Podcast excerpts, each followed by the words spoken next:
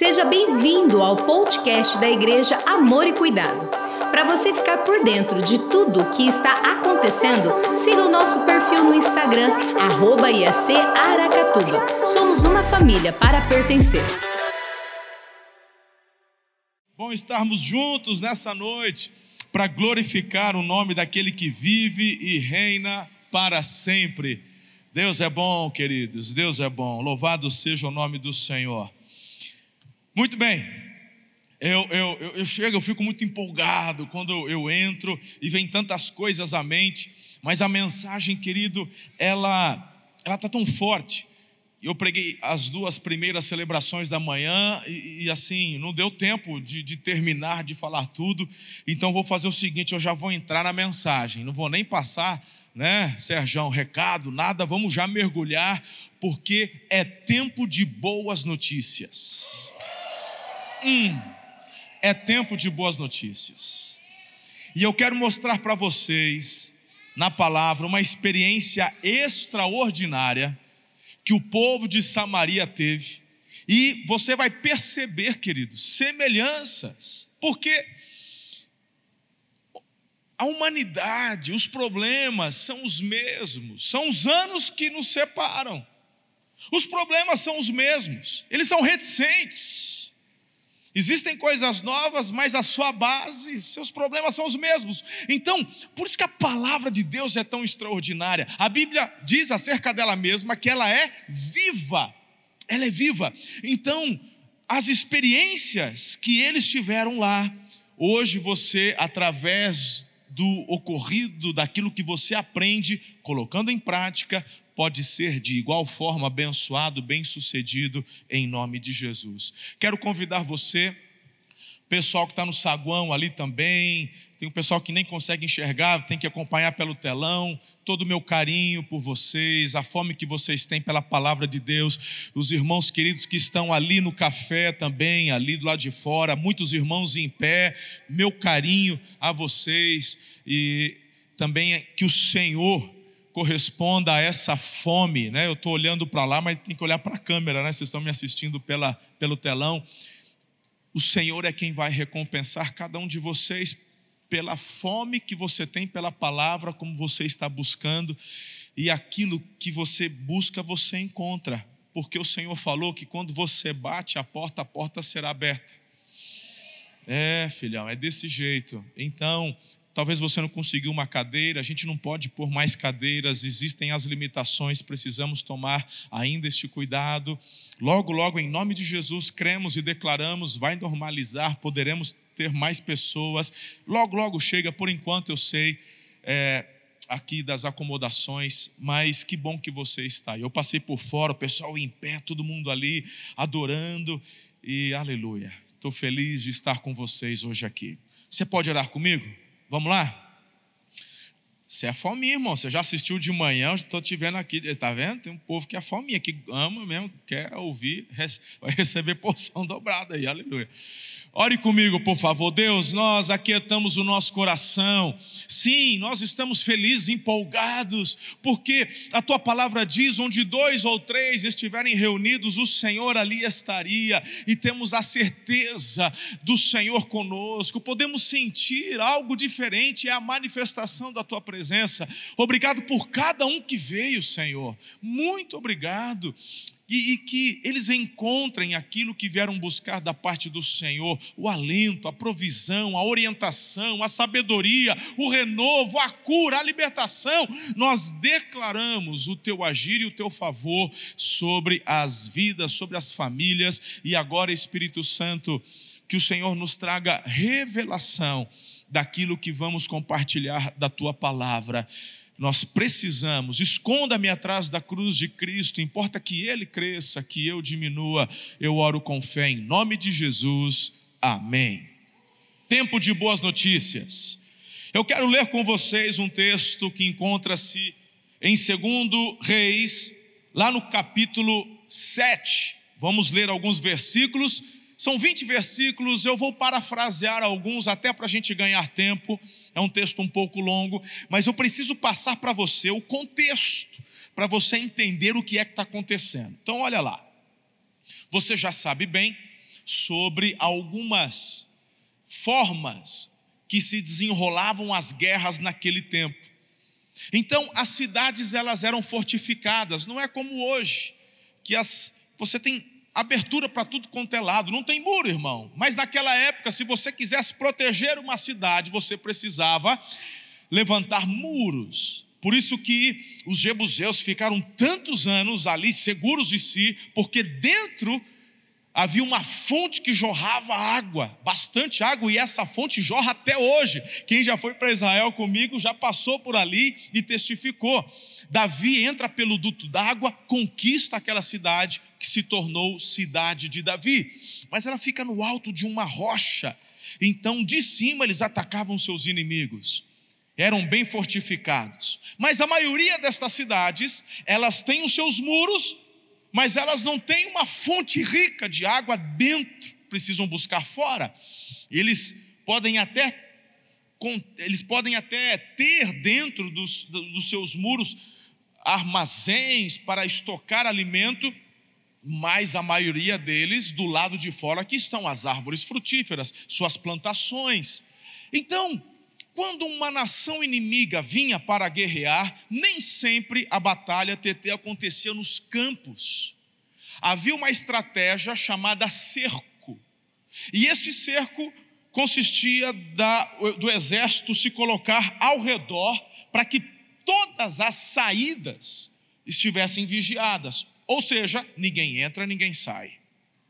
Queridos, existem relatos de cerco que duraram anos uma insanidade, uma loucura. As pessoas de dentro dos muros iam ficando assim desesperadas. O rei aqui, porque o cerco está acontecendo por, pelo rei da Síria, e eles estão ali, o Ben Haddad cercando a cidade, o rei de Samaria, de Israel, ele está ali andando pelos muros. O que está acontecendo, meu irmão? Uma cabeça de burro chegou ao valor de quase um quilo de prata. E o texto diz que até um terço de litro de esterco de pombo estava sendo vendido a 60 gramas de prata. Agora, se eles comiam, o que, que eles faziam, eu não sei mas era terrível. Há relatos de cercos onde as pessoas eram levadas a comer seus próprios dejetos. Uma insanidade. Meu irmão, é escute, se você acha que eu estou exagerando, é só você voltar o contexto ali no capítulo 6 e você vai ver o rei andando pelos muros e uma mulher desesperada chega até ele pedindo ajuda e ele diz: O que você precisa? O que está acontecendo? E ela disse assim: O senhor tem que me ajudar. Eu, aquela mulher falou e combinou comigo que nós iríamos matar o, o primeiro meu filho para matar a fome e depois o filho dela.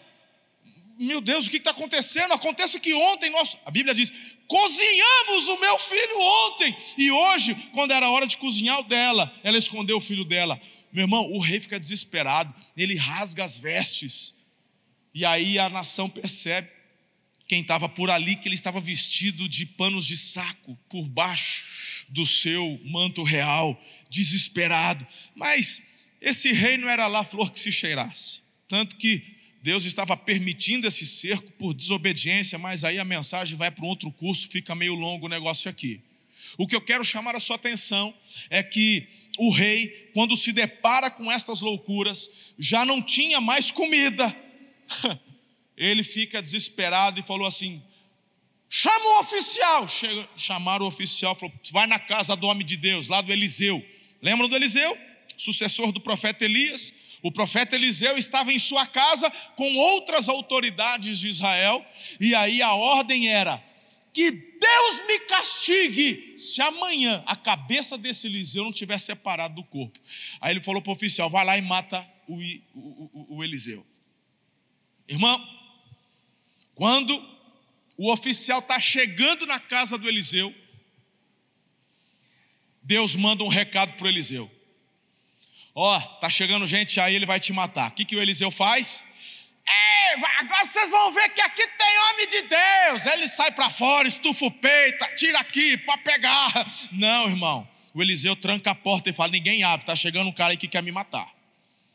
Eu tenho que abrir um parênteses aqui porque eu não aguento.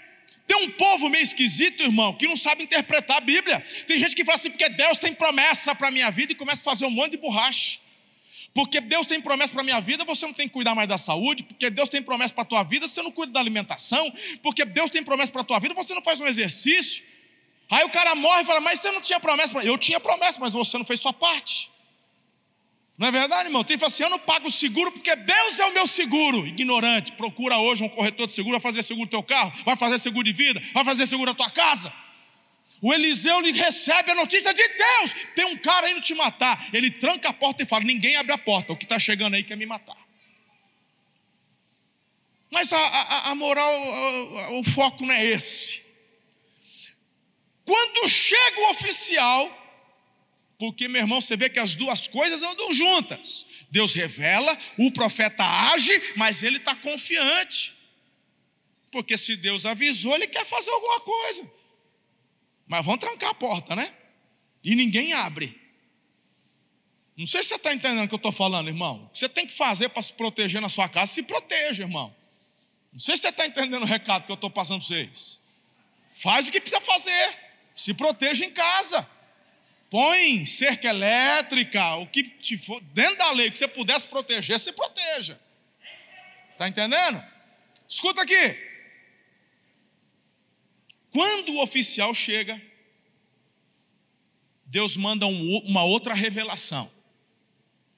E a revelação foi: amanhã tem livramento. E agora, dentro desse contexto, vem o texto que eu quero ler para vocês. Estamos juntos? Presta atenção, eu vou ler alguns versículos e alguns eu vou parafrasear e depois, porque essa mensagem, ela, eu dividi ela em duas partes. Eu completarei essa mensagem, se Deus permitir, no domingo que vem, tá bom? Aí João vai ter que voltar domingo que vem, desculpa, querido, que aí você... aleluia.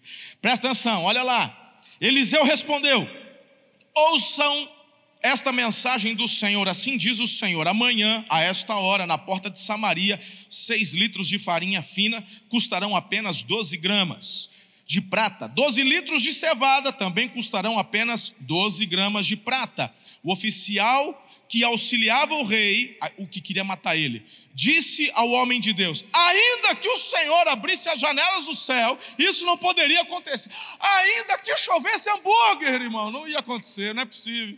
Quem já assistiu esse desenho? Né? É, gordinho gosta, eu gosto. Tá chovendo hambúrguer, mas nem se chovesse hambúrguer, que impossível, não vai acontecer. Eu sei como é que tá lá, cheguei de lá agora. Situação está caótica. Tem gente matando e comendo o próprio filho. A irmãzinha até dá uma abraçada assim, só de ouvir um negócio desse, né, irmão? Chega a dar um negócio ruim na gente. O negócio era sério. Eliseu, porém, respondeu: você verá com os próprios olhos, mas não comerá coisa alguma. Olha só, queridos, que interessante. Havia quatro leprosos, quatro homens com lepra, sentados junto à porta da cidade. Por que, que eles estavam do lado de fora? Porque era lei. Se você tinha lepra, e lepra era uma doença que não tinha cura, eles precisavam obrigatoriamente ficar do lado de fora dos muros da cidade. Então eles estavam lá, tá? Haviam quatro homens então com lepra à porta da cidade. Agora, olha o raciocínio deles, tem até lógica. Por que ficarmos sentados aqui esperando a morte? Perguntaram uns aos outros. Morreremos de fome se ficarmos aqui, mas também morreremos de fome se entrarmos na cidade, pois não tem comida lá. Vamos sair e nos render ao exército sírio. Se eles nos deixarem viver, melhor mas se nos matarem, de qualquer maneira a gente ia morrer mesmo. E, meu irmão, morrer de fome é pior, porque é devagar, né? Pelo menos lá, se for matar, já manda espada, a gente já morre na hora. É o raciocínio deles.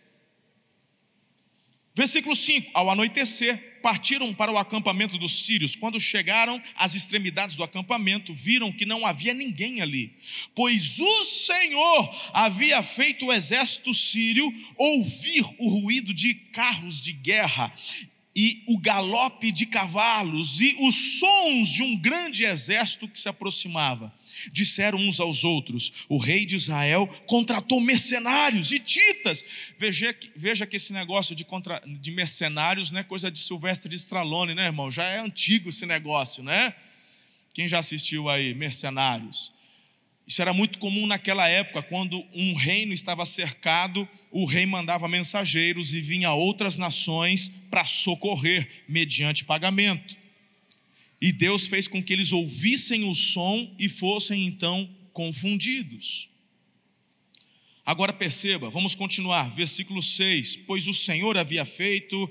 Ah, ali, ó, o rei de Israel contratou mercenários hititas e egípcios para nos atacarem, por isso fugiram ao anoitecer, abandonando tendas, cavalos, jumentos e tudo mais, e correram para salvar a vida. Quando os leprosos chegaram às extremidades do acampamento, foram a uma tenda, de uma tenda a outra, comendo, bebendo, pegaram prata, ouro e as roupas que encontraram Esconderam tudo, por fim disseram uns aos outros: presta atenção, isso não está certo. Eu acho interessante. Eles disseram: isso não está certo. Por quê? Este é um dia de boas notícias. Diga boas notícias. E não contamos a ninguém, se esperarmos até o amanhecer, seremos castigados. Venham, Vamos voltar e dar as notícias no palácio. E agora o restante eu quero para, parafrasear, preste atenção. Eles foram até o palácio, disseram ao rei, e aí o rei falou assim: mentira, isso é conversa, os, os sírios estão com estratégia, eles estão escondidos na mata, e assim que sairmos, eles irão nos matar, nos capturar. E aí eles mandaram dois carros, havia sobrado apenas quatro cavalos e falaram assim: vamos, vamos mandar esses, esses dois carros. Se eles morrerem, pelo menos vão morrer de fome aqui, morre lá tentando. Não é verdade? Deixa eles fazerem. E eles foram. O rei concordou. Quando retornaram, de fato, não tinha ninguém. E então, queridos, todos saíram para poder pegar os despojos, tudo aquilo que havia ficado para trás. O rei mandou, lembra do oficial que queria matar o Eliseu? Falou para o oficial: põe ordem nesse negócio aí, porque virou um, um trem. Todo mundo querendo sair, meu irmão. Um empurra, empurra. E o oficial tentando botar ordem. Ih, irmão, passaram a rasteira nele, caiu, morreu pisoteado. E a palavra de Deus, proferida pelo homem de Deus, se cumpriu no detalhe da vírgula. Bem, é forte, né? O que, que a gente aprende com isso? Nesse domingo, no próximo, vamos falar sobre estas boas notícias. Eu fico impressionado, queridos, como que isso tem a ver com os nossos dias. Momentos difíceis, lutas, momentos onde a gente tenta olhar para o horizonte, parece que a gente só enxerga fumaça, a gente não consegue encontrar uma saída, a gente não consegue ter uma perspectiva positiva, irmão. E sabe por quê?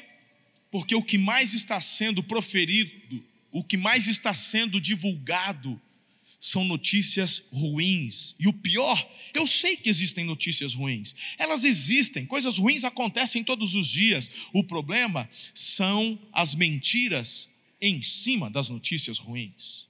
Então eu quero orientar você de cinco maneiras para tomar posse das boas notícias do céu para a tua vida. Quem está comigo aqui? Primeiro lugar, em primeiro lugar, eu quero que você, que já está vivendo um tempo de boas notícias, eu quero que você declare a sua vitória antes dela chegar. A base do que nós vamos conversar encontra-se em Mateus 21, 21, quando Jesus falou o seguinte: Eu lhes asseguro, se vocês tiverem fé e não duvidarem, poderão fazer não somente o que foi dito, o que foi feito à figueira, mas também dizer a este monte: levante-se e atire-se no mar, e assim será feito. Pastor, eu ainda não estou conseguindo entender. Onde o senhor quer chegar? Eu vou desenhar para você. Quando eu digo que você precisa declarar a vitória antes dela chegar, é porque o que nós declaramos é fundamentado naquilo que cremos, não naquilo que vemos. Quando do início da pandemia, vocês vão se lembrar, do início da pandemia, nós fizemos um ato profético aqui na igreja. Quem se lembra? Eu não sei quantos aqui participaram. E o ato profético foi: você em família, durante um determinado tempo, à meia-noite, iria se reunir na sala do seu quarto, do, ah, na sala do seu apartamento, da sua casa, e ter um tempo de oração a Deus. E no primeiro dia, não eram todos os dias, mas no primeiro dia, você iria fazer um ato profético, onde com azeite, a gente ia pegar o suco de uva, celebrar a ceia, mas iria ungir a porta da casa. Eu me lembrei porque ontem eu fui sair com a Ana para dar uma voltinha, para passear um pouco à noite, e quando eu fui abrir a porta da sala, eu vi a marca, até hoje tem a marca do azeite na porta, que, que eu não tirei, está lá, tem a marquinha do azeite lá. Aí eu me lembrei. Foi um ato profético, onde nós declaramos a vitória: Senhor, blinda a nossa casa, protege a nossa família. E nós então declaramos a vitória do alto sobre as nossas vidas. Meu irmão, eu fui criticado, gente de fora, gente de outras igrejas, me chamou de herege, onde já se viu, o que, que, é isso? E, e quando os primeiros é, membros da igreja, se, muita gente se contaminou. E tem gente se contaminando, alguns assintomáticos, outros precisaram ser internados, outros foram para UTI, Outros chegaram ver a luz e chegaram um anjo no final do túnel dizendo: Vem, vem. Aí a voz do Senhor: Que vem nada, ainda não é tempo, tem muita coisa para fazer em Araçatuba. E eles voltaram, estão aí firmes, estão na pegada.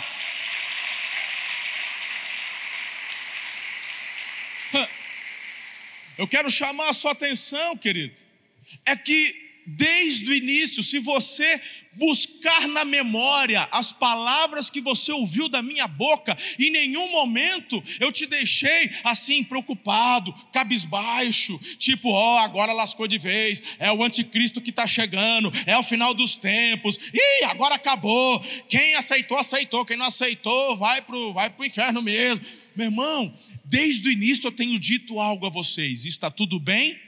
Com a nossa alma, com a minha alma. Deus está comigo, Deus está no controle, Deus é soberano. E meu irmão, dei dicas para vocês. Eu não estou falando de uma fé inconsequente, porque eu acabei de dar a dica lá do Eliseu, trancou a porta. Não, meu irmão, eu não tenho sido inconsequente nos meus conselhos. Tanto que você está aí, todo mundo de máscara, passando gel, há um distanciamento. Meu irmão, todos os cuidados, vamos respeitar, vamos fazer, mas ao mesmo tempo nós cremos num Deus que já decretou a vitória sobre as nossas vidas. A palavra do Senhor diz que você e eu somos mais que vencedores em Cristo que nos amou, aleluia, aleluia. Creia, irmão, creia.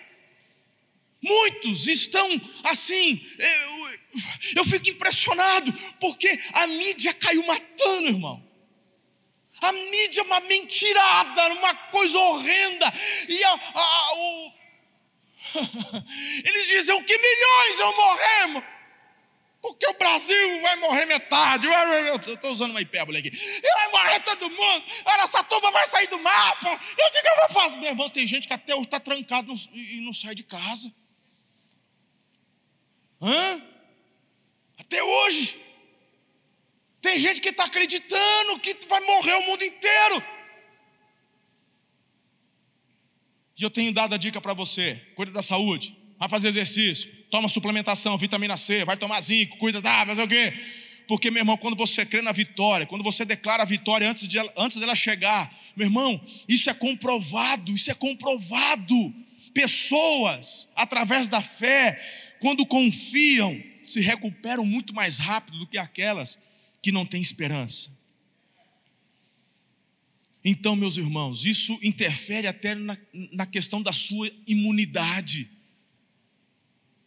Você precisa crer num Deus que está no controle. Ano passado, em dezembro, fizemos o nosso semeando de madrugada, amanhecendo o dia. Cada foram 12 reuniões aqui pela manhã, representando cada mês de 2020. Deus nos deu uma visão que seria o ano da visão perfeita. E eu ouvi comentários: que visão perfeita que nada, visão do inferno, esse ano está perdido, misericórdia, e não sei o que, etc e tal.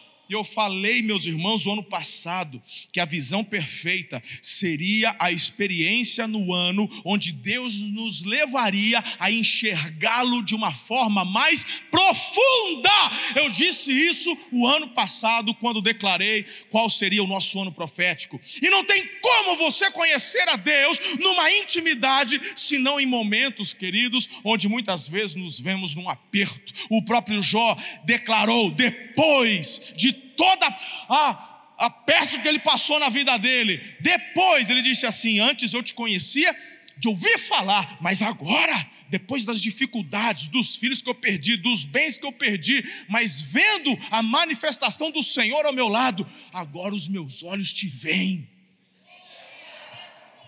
E de repente, meus irmãos, essa pandemia, essa quarentena tem nos levado a ter uma visão profunda de quem Deus é. E uma das palavras que foram proferidas no semeando foi oportunidade. E nesse momento, muitos perderam o emprego, eu sei. Outros, saúde ficou debilitada, eu sei. Mas os que celebraram a vitória antes dela chegar, estão agora declarando com júbilo e apresentando seus feixes de vitória diante do Senhor. Não são poucos os que têm me procurado e têm dito: foi nesse ano que Deus me deu minha casa, nesse ano Deus me deu apartamento, nesse ano o meu estabelecimento prosperou e cresceu. Meu irmão, eu perdi noites de sono intercedendo por vocês. Alguns de vocês receberam um recadinho meu, tenho estado preocupado, tenho orado por vocês. Como é que estão os seus negócios? Eu ficava olhando para os donos de restaurante, falei: "Meu Deus, não pode receber". Como é que vai fazer? E não só os donos e os funcionários que dependem. Eu passava nessa cidade tudo fechado, eu chorava. Falei, meu Deus! E quando eu passava, tudo fechado, tudo parado, eu falei, Senhor, eu declaro a vitória. Em nome de Jesus, guarda a nossa cidade tem misericórdia da nossa região, tem misericórdia da nossa nação. A gente sabe que tem as dificuldades, a gente sabe da realidade, irmão. Mas deixa eu te perguntar uma coisa: se você acha que eu que estou exagerando, qual que é a diferença de hoje para dois meses atrás? Fala para mim, irmão. Fala para mim, vamos ser realistas, vamos falar a verdade aqui. Há dois meses atrás, a gente viu um complô de muitos governadores raivosos. Nós somos pró-vida, fica em casa. Não sei o que, tralalá, tralalá. Pois hoje, irmão, o governador do Rio de Janeiro foi afastado. Existem pessoas do primeiro escalão do governo do Rio de Janeiro, do estado do Rio de Janeiro, que está preso. E para um governador ser afastado, é porque tem muita podridão confirmada, irmão. Ninguém afasta governador desse jeito, não. Você e eu acompanhamos a justiça no Brasil. É solta daqui, solta de lá, solta daqui, solta de lá. Que meu irmão, eu vi essa semana. Ah, o fulano de tal, da toga. Ah, esse aí manteve o afastamento do governador do Rio de Janeiro. Meu irmão, para o camarada manter o governador afastado, é coisa do tipo: ó, a coisa está tão suja que nem a tua barra dá para aliviar. Vai ficar chato para mim. Vai ter que manter. Então, meu irmão, cadê aquela turma que acreditava nesses governadores? Esses governadores que fizeram hospitais de campanha, profetizando caos, profetizando morte de milhões. Esses hospitais que, do jeito que construíram, desmontaram, nem usaram. Está aí a prova, tem gente na cadeia. E a pergunta que eu faço é: em quem você vai acreditar? Na mídia podre que está dizendo que vai morrer, que não vai ter arroz, que você já percebeu que cada dia é uma notícia ruim que eles querem enxotar dentro da tua cabeça, irmão? Empurrar dentro da tua cabeça? Pois eu vim hoje aqui para te dizer que tem boas notícias do céu.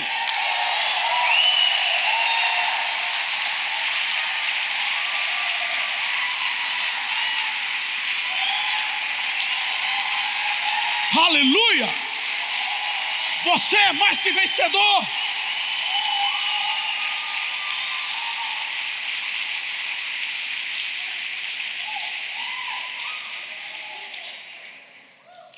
Então declare a sua vitória antes dela chegar. Confiante no Senhor. Ele é o teu Pai. Esses mesmos que eu disse que eu passei, meu irmão, não foram só pelos, pelos comerciantes. Orei foi por cozinheiro de hospital, zelador de hospital, por assistente social, psicólogo dos hospitais e também os médicos, os enfermeiros, os enfermeiros-chefes estão na linha de frente, orando por eles. Por isso que eu falei, irmão, se você for hoje lá, tem gente contaminada. Os leitos lá estão tão cheios. Qual que é a diferença de hoje para dois meses atrás? A diferença eu te falo qual que é, que hoje a gente está mais perto das eleições. Em quem que você vai acreditar? No que Deus diz, na verdade, ou nas mentiras que estão tentando empurrar para dentro do teu coração? Em nome de Jesus, declare a vitória antes dela chegar. Eu sei em quem eu tenho crido, e eu sei que Ele é poderoso para guardar o meu depósito até aquele dia. Eu ia falar do Tomé, mas nem tenho tempo para falar do Tomé. Deixa o Tomé, Tomé para depois. Segundo, Segunda orientação que eu te dou: esteja atento para ignorar os céticos de plantão. O que, que o oficial falou pro, pro, pro Eliseu? Mas nem se chover hambúrguer. Sem chance. Essa tua previsão aí, ó, é furada. O que eu quero te dizer, querido, é que enquanto você está proclamando e declarando a vitória, celebrando a vitória, sempre vai ter alguém querendo te puxar para baixo. Sempre vai ter alguém querendo deixar você, meu irmão, down. Sabe aquela, né? Triste, cabisbaixo. Tem, vai ter sempre alguém querendo dar um foco naquilo que é ruim. O que você tem que fazer com esses céticos? Ignorar estes céticos de plantão. Não dê atenção aos céticos de plantão.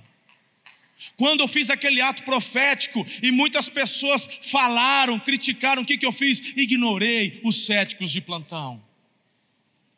E a gente tem celebrado o que Deus tem feito, o que Deus está fazendo na sua vida da mesma forma. Ouça a voz que vem de Deus. Terceiro, rejeite o espírito de acomodação. Eu preciso correr porque o tempo já foi. Rejeite o espírito de acomodação. Lembram dos quatro leprosos? Hã? Lembram ou não? Estão lá, irmão. A gente vai morrer de qualquer jeito. Vai morrer, acabou, já foi. Aí eles começaram a pensar, não, mas vamos lá, ué. Bom, lá não tem comida. Lá eles podem matar, mas a gente vai morrer aqui também de fome. Bora. Vamos sair, vamos, vamos, vamos, vamos nos movimentar. E aí, eu percebo que quando o espírito de acomodação é vencido, a vitória começa a ser desenhada. É o próprio Deus quem coloca no teu coração essa motivação para agir, para ir, para fazer. As coisas não serão transformadas através da inércia. Você não se tornará alguém melhor parado. Estão dizendo, fique em casa, fique em casa. Mas, meu irmão, deixa eu te falar: quem ficou em casa também contraiu o vírus. Então, faça a sua parte, mas o que tem que ser feito, faça. Vá à luta.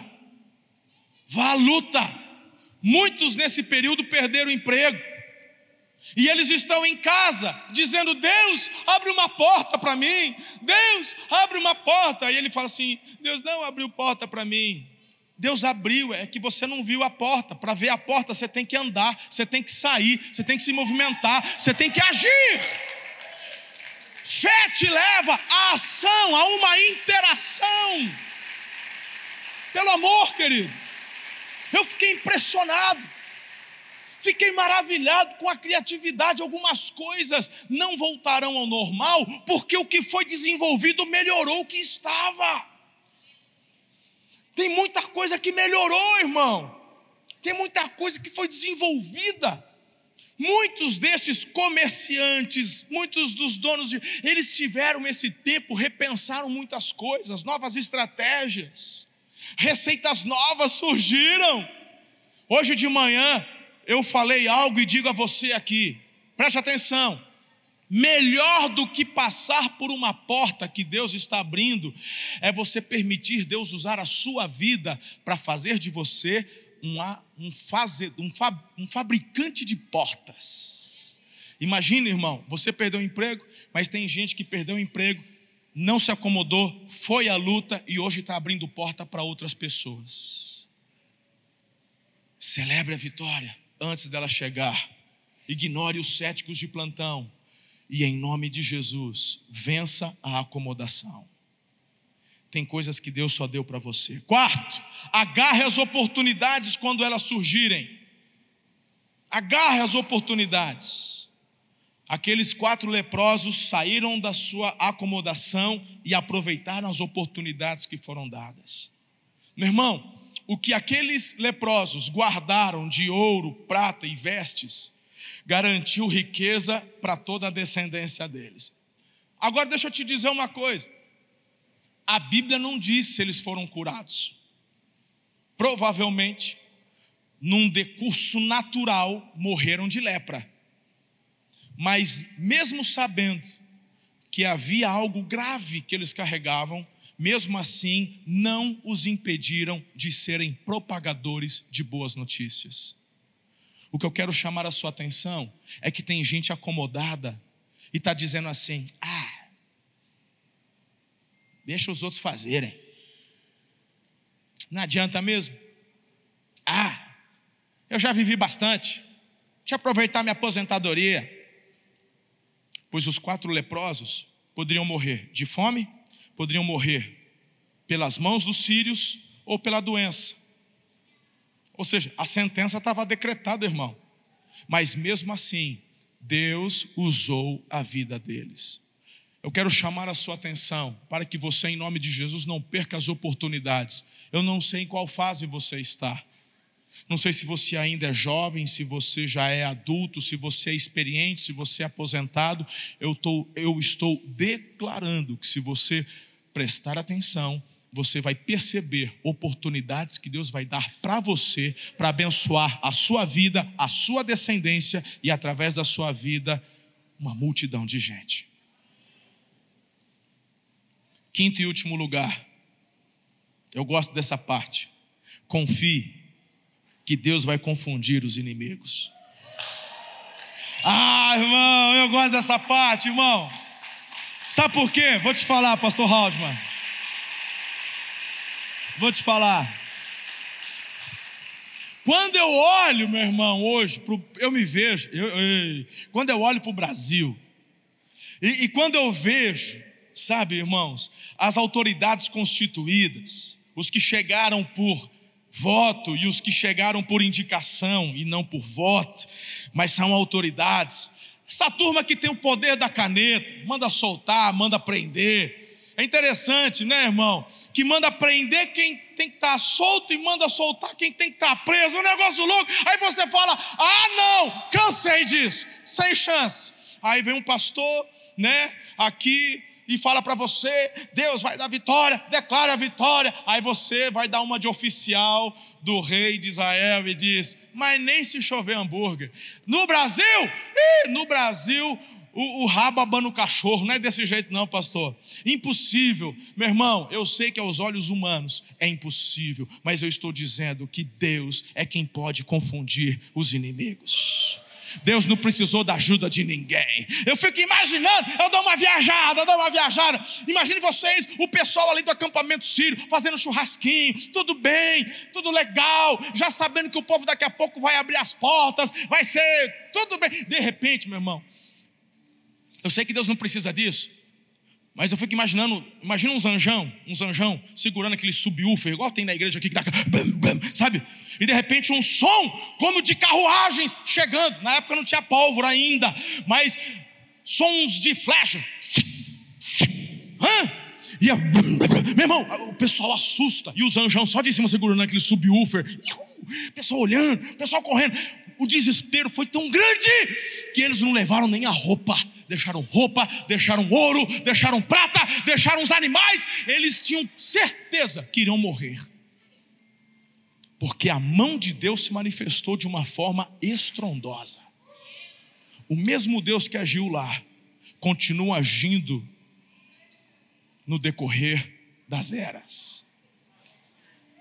É o mesmo Deus que já está agindo no Brasil.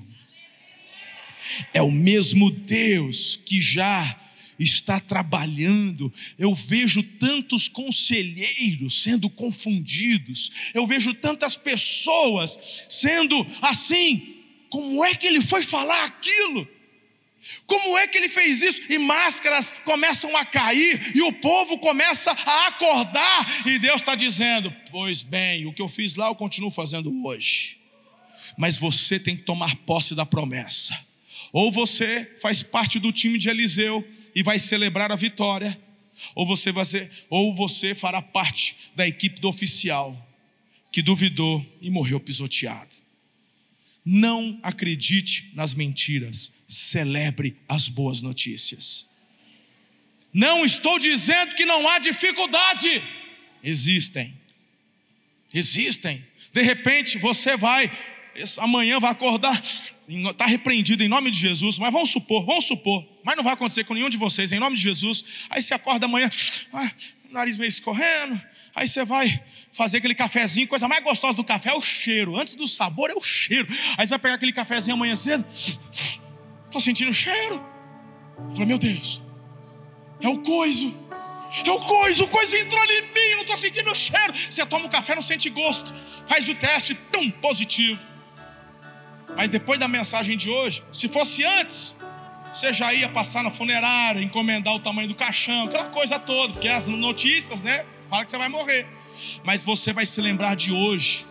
Que Deus disse que é para você celebrar a vitória antes dela chegar.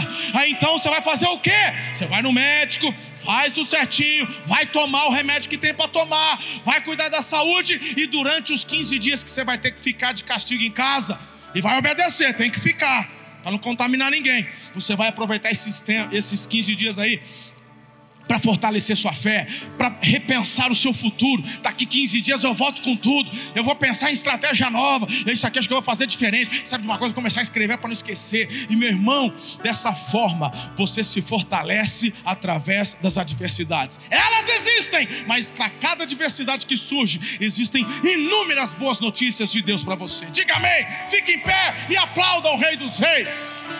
Tome posse dessa palavra. Eu quero orar por tua vida agora. Essa canção profética fala que o Deus de milagres, Ele está agindo em teu favor. Meu Deus. Próximo culto é 8 e meia, né? Tem dois minutos para acabar. Vai cantando aí, filho. Deixa essa canção que você já conhece. Só relembre ela.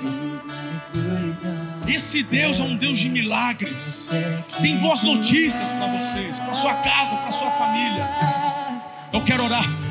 Enquanto você ouve a canção, estenda suas mãos como quem de Deus recebe favor, graça. Em nome de Jesus de Nazaré. Eu abençoo, Senhor, cada vida aqui, cada família representada. Senhor, cada bebê que está no ventre da sua mãe, cada criança que está nesse culto, aqueles que nos acompanham em casa pela internet, em nome de Jesus de Nazaré. Senhor, eu quero declarar a vitória do céu. Abra as portas, prospera o teu povo, abençoe o teu povo, abra portas e faça deles fabricantes de portas, que eles gerem oportunidade, que eles sejam, Senhor, canal de bênção na vida de muitos, que eles usufruam do que o Senhor tem dado.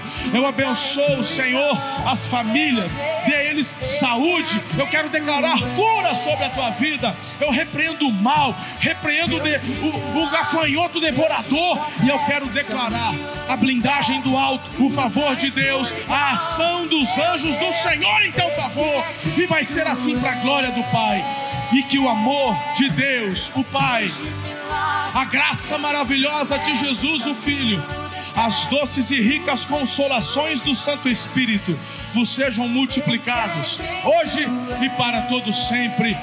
Amém! Uh! Vai para cima! É tempo de boas notícias. Abençoe a sua vida em nome de Jesus.